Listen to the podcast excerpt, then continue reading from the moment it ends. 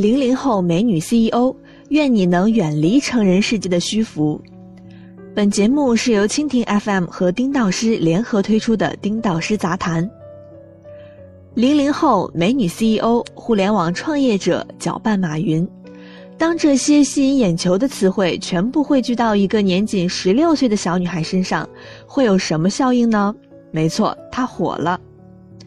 日前，在撒贝宁主持的《放学别走》节目中，一位十六岁的零零后 CEO 预言吐槽成年人：“当我拿到第一笔一百万的融资时。”很多成年人还在打着王者荣耀，拿着基本工资，过着十年如一日的生活。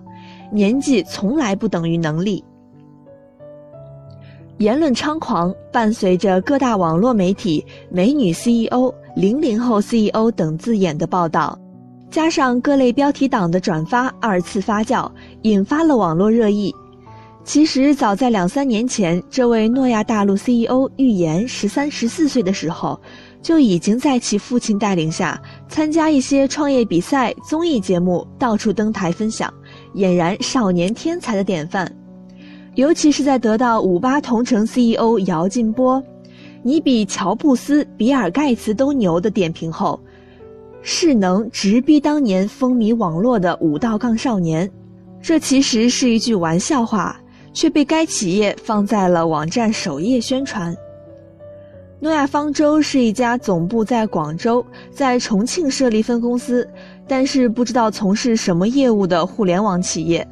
在网络畅通的情况下，访问该公司首页需要十秒以上。通过该公司网页和微信公众号等平台来看，放置的内容基本都是这位零零后美女 CEO 的个人秀，几乎看不到业务和服务介绍。马化腾加马云放在搅拌机里。搅拌完毕之后，就是我们的产品。在这位零零后 CEO 以及其父亲的介绍中，表示这个模式是建造一个基于人脉关系的分享网购平台，将网购从目前的物以类聚升级为人以群分。人们通过熟人来找寻物品，相当于人为商品代言。诺亚大陆为交易担保，从而让网购变得简单放心。也解决网络欺诈和假冒伪劣问题。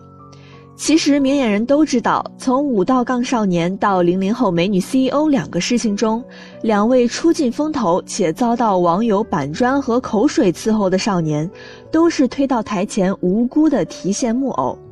真正应该被扔板砖的是他背后的成年人。在这件事情上，我还是赞同姚劲波对此的看法。作为一个父亲。不要把自己没有实现的想法通过某种方式传递给自己的女儿。同样，我们可以引申为：作为一个媒体或者自媒体人，不要把自己收获十万加阅读的希望通过标题党和震惊党等方式传递给我们的读者。当然，我也从不反对少年创业或者少年英才，毕竟像林星路这样的人才，我们的社会也存在。按照比例来看，也是零零后创业者，但林心路也获得了成功。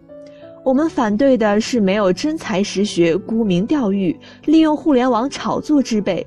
不管你是零零后还是九零后乃至八零后，创业不是开玩笑。